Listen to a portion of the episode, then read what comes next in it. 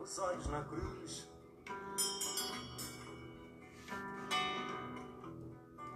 Os heróis do bem prosseguem na brisa da manhã. Bom dia, dia 7 de setembro de 2020, dia da comemoração da, abre aspas, independência, fecha aspas, do Brasil. Para comemorarmos esse dia tão desimportante, eu trago a leitura de um poema música que eu considero incrível, um poema música de Aldir Blanc e João Bosco, chamado Agnus Sei, lançado em 1972 pela dupla. Essa música traz uma crítica, traz uma tomada, a ideia de uma tomada de consciência daquele que está lutando nas fileiras da fé, mas entende que a luta verdadeira é por dinheiro, que a luta verdadeira é por riquezas. Eu sou Pedro Henrique Teixeira, eu ofereço esse podcast aos senhores Silas Malafaia, Edir Macedo, Valdomiro Santiago e Marcos Feliciano. Agnusei é uma música muito forte, porque fala uh, da tomada de consciência de um talvez de um soldado cristão, de um fiel que entende o seu papel, uh, que entende que está sendo manipulado por fiel, por, pela igreja em meio a uma guerra. É uma, uma letra belíssima porque traz imagens de guerras. É uma letra, eu costumo dizer, uma letra imagética. Você cria as imagens, é como se fosse um filme. É uma letra cinematográfica. Eu vou ler parte aqui do texto para que a gente tenha uma referência dessas imagens e depois eu chego na, na parte uh, da tomada de consciência. A letra diz: Face sob o sol, os olhos na cruz.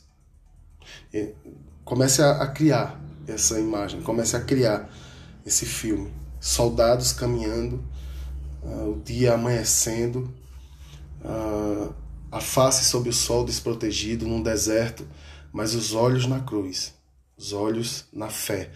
A falta de proteção de um lado, mas a fé, a fé sugerindo que se, se pode ir além, mesmo sem qualquer condição. Eu tanto vejo os soldados caminhando em direção à Terra Santa para tomá-la, quanto eu consigo ver os fiéis nos templos, dando tudo o que tem para sustentar o luxo de alguns. Talvez se Jesus descesse hoje para visitar algumas igrejas, ele viesse com o seu chicote e ele seria muito bem-vindo, muito bem-vindo nesses tempos. O texto continua dizendo: os heróis do bem prosseguem na brisa da manhã vão levar ao reino dos minaretes. Então, os minaretes, aquelas torres do, típicas da cultura islâmica, a paz na ponta dos arietes, aquelas armas que, vocês, que servem para derrubar as portas. A conversão, eles, eles estão indo levar a conversão para os infiéis. Converter esses infiéis eh, na sua própria fé. Essa sanha religiosa de sempre olhar o outro como inimigo e como diferente e que serve tanto para cristãos quanto para muçulmanos. O texto continua dizendo: Para trás ficou a marca da cruz, na fumaça negra vinda na brisa da manhã. A ideia de uma guerra, de, de coisas queimando. Ah, como é difícil tornar-se herói. Veja um soldado, imagine um soldado pensando isso, né? Ah, como é difícil tornar-se herói. Nesse meio aqui eu sou apenas uma ovelha eu não vou, nunca vou me destacar. E ele, e ele talvez traz o motivo dessa dificuldade de se tornar herói. Cachorro na vizinhança é a melhor coisa que tem. E ele traz o motivo dessa dificuldade de se tornar herói. Porque ele diz: só quem tentou sabe como dói vencer Satã só com orações. Só quem tentou sabe como dói vencer Satã sem condições materiais. Vence Satã aqui como inimigo. Satã aqui com as dificuldades, vencer isso sem condições materiais, como os soldados deveriam estar ali abandonados, apenas com a fé, apenas com orações para vencer o inimigo. E onde estariam as riquezas? Com quem estariam essas riquezas? Uh, porque eles não deram condições aos soldados de lutar. Porque é interessante manter os fiéis na pobreza. Porque manter os fiéis na pobreza é uma forma de sempre, sempre fazer com que esses fiéis busquem a riqueza.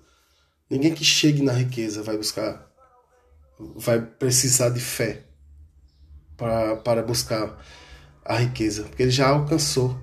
É interessante mantê-los pobres.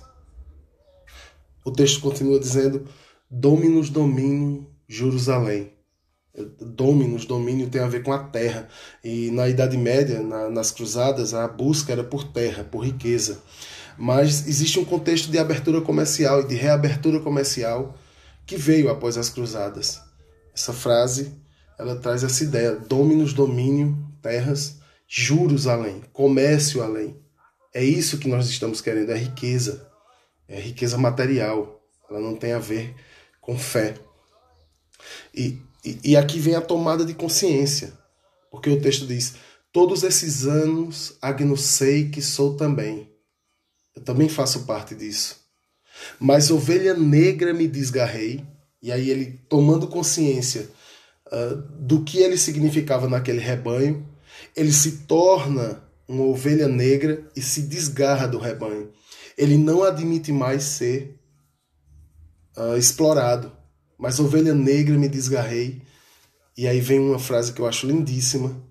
O meu pastor não sabe que eu sei da arma oculta na sua mão. A arma do domínio ideológico.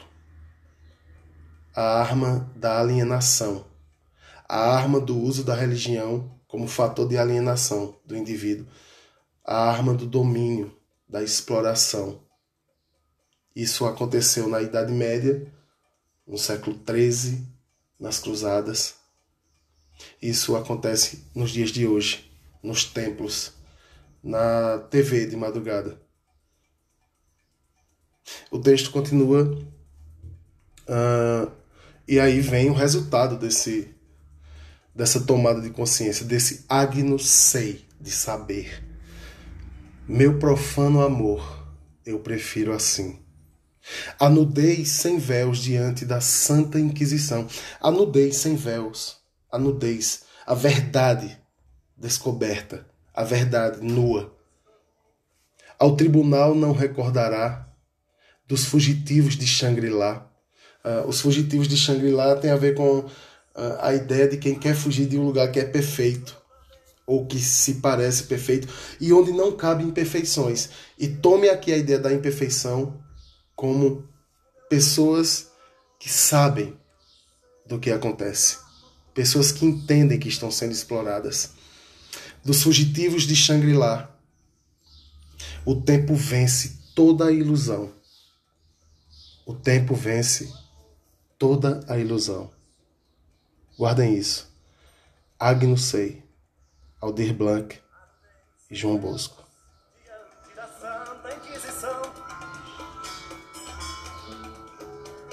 ao tribunal não recordará dos fugitivos de chandrilá. O tempo vence toda a ilusão.